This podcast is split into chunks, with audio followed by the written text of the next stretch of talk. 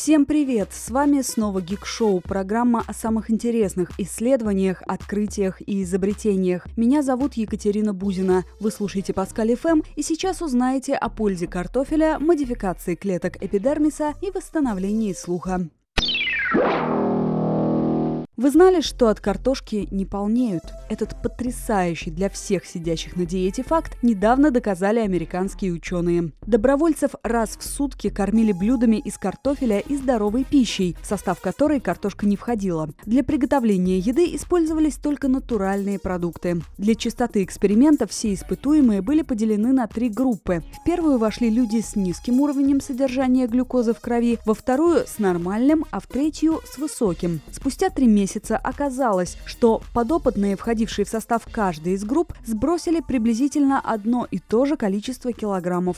Исходя из полученных данных, ученые пришли к выводу, что правильно приготовленная картошка вместе со здоровой пищей не может привести к ожирению и набору массы.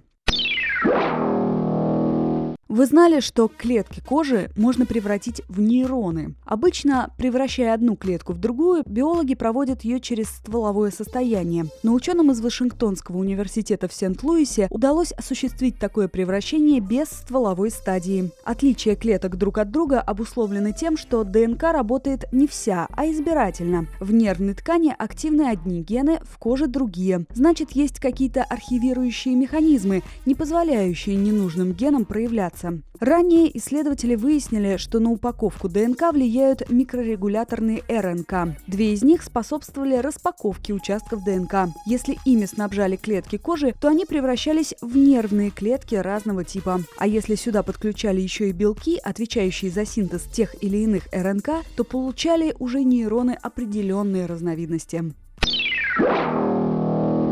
Вы знали, что теперь можно восстановить потерянный слух? Ученые Мичиганского университета вернули слух лабораторным мышам. Исследования показали, что белок NT3 играет решающую роль в поддержании связи между ухом и мозгом. Ученые нашли способ идентификации клеток NT3, а затем активизировали их с помощью тамоксифена, в результате чего клетки получили способность считывать информацию с дополнительных образцов встроенных в них генов. Будущее ближе, чем кажется. С вами была Екатерина Бузина. Слушайте Паскаль ФМ.